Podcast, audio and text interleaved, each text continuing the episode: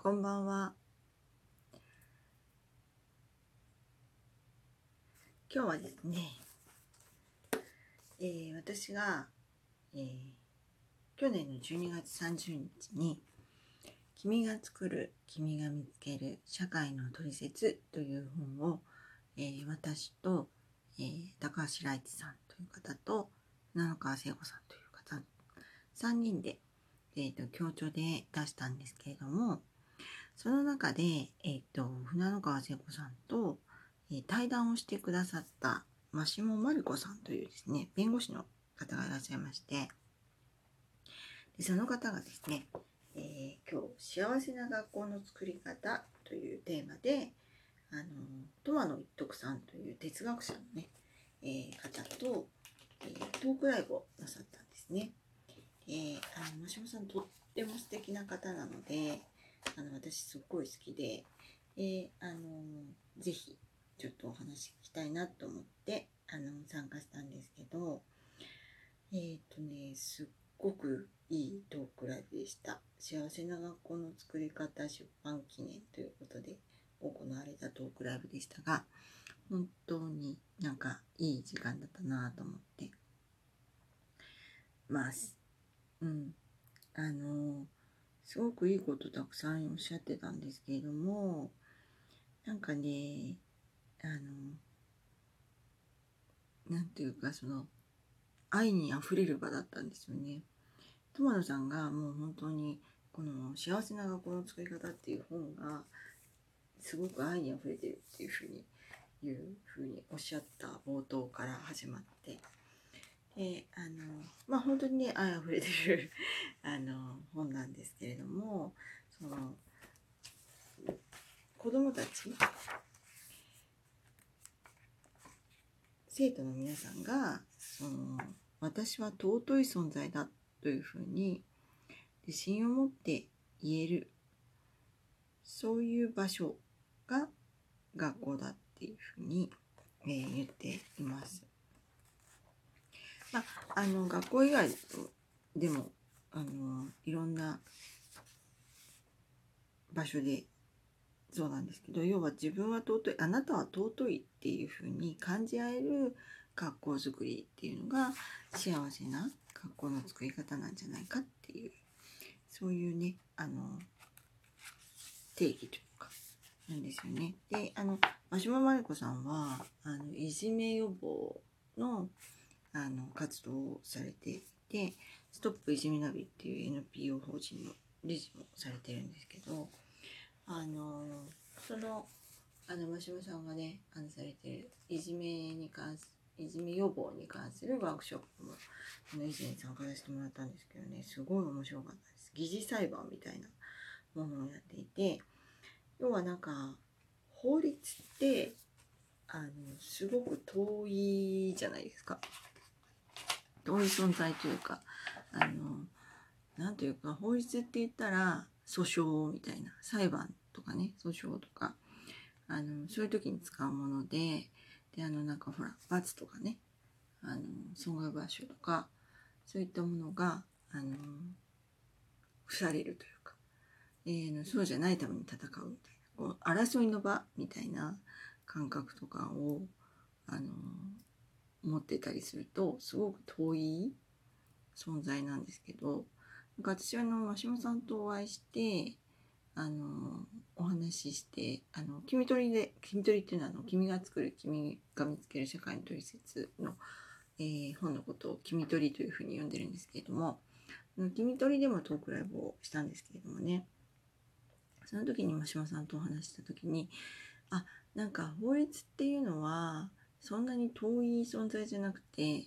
あの日本はやっぱ法治国家なわけなのでその手触りのあるものなんだっていう、うん、あのもう本当に身近であの自分で使える扱えるものなんだっていうふうにあのこう鷲島さんと話すことですねなんかあの思ったんですよね。うん、であのまあ、もちろんだからといってすぐに法律に詳しくなるとかそういうことではないんですけれども法律っていうのは個人の尊厳を守るために基本的にはあの作られているものでありそのまあなんかあれですよね市民がねこう権力者に対してあの戦って勝ち取ってきたその革命的なあの力なわけなんですよ一種。なのであのまあなんか私たちの味方っていうかねみたいなものなんですけども、まあ、でも法律って結構力としても使えちゃうからあのその正しいべきだみたいなねこの法律に従ってもちろんあの集団を維持するためにあのあるものだからあの法律を守るっていうことはすごく大事なことなんですけどもあのでもべきであのやらせると、まあ、なんかすべき伝道師っていうふうに橋本さんがこのあの本の中で言ってましたけどあのすべきを振りかざしてあのしまうとまあそこにやっぱり葛藤が起きるコンフリクトが起きるっていうそういうわけなんですよね。うん、はい。なんかあのうん。まあまあいいや。その いいやって言うんだけど。まあねとにかくねこのあの私は尊いしあなたも尊いよっていうそういうことが実現されていくためにはあのどうしたらいいんだろうっていうようなあのそういうあのトークライブだったのであのなんだろう。こう本当になんていうか希望というかねこうやれることがたくさんあるんだなみたいな感じでもあったしあとやっぱりあのトマノさんが哲学者なのでこう哲学的になんかこう考えるとみたいな話をされたりあのその真島さんがやっぱりこう法律家としての軸を持っているのであのいつも必ずそこに戻ってこうぶれないでいるっていうそのあり方がねすごくねあの心地よかったですね。うん。まああのあれですよねやっぱりこう痛みに触れると反射が起きるのでまああの攻めたくなるじゃないですか相手をね。で攻める時に法律を武器に使うみたいなことができちゃうと思うんだけれど痛みは別のところで出すみたいな話があったりとか。うん。その誰も誰のことも責めないあのやり方みたいなのが、うん、あの選べるっていうね、うん、でその選ぶって言った時にあのそれはやっぱ自分でね一旦その反射を出さずに一呼吸を置くっていうそういう感じなんだろうなっていうふうに思いました。うん。ね。で、あの、すごいこう、あなたは尊いっていうふうにね、こう言われて育たなかったら、まあやっぱりすぐに自分を否定しちゃう。ああ、私ってダメなんだなって、なんか失敗すると、ああ、ダメだ、みたいな、ふうに思っちゃうけど、その行為と人格っていうのは別のものなので、その、何らかの行為で、いけてない、価値観的にはいけてないみたいな。私の価値観としてはこういけてない、そんなことやりたくなかったみたいなことがあったとしても、それは別にあの私がダメっていうわけじゃないっていうふうにそのその存在とは切り離す。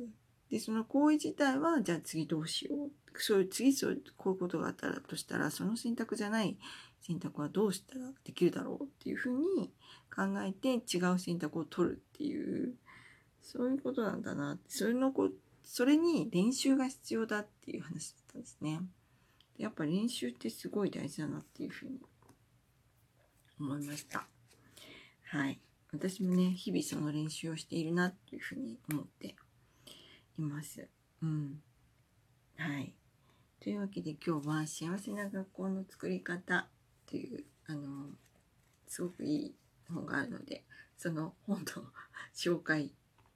宣伝みたいになってしまいましたが、あの、これ本当すごいいいので、あの、教育に関心のある方もそうでない方もぜひ読んでみてください。ではでは今日はこの辺で。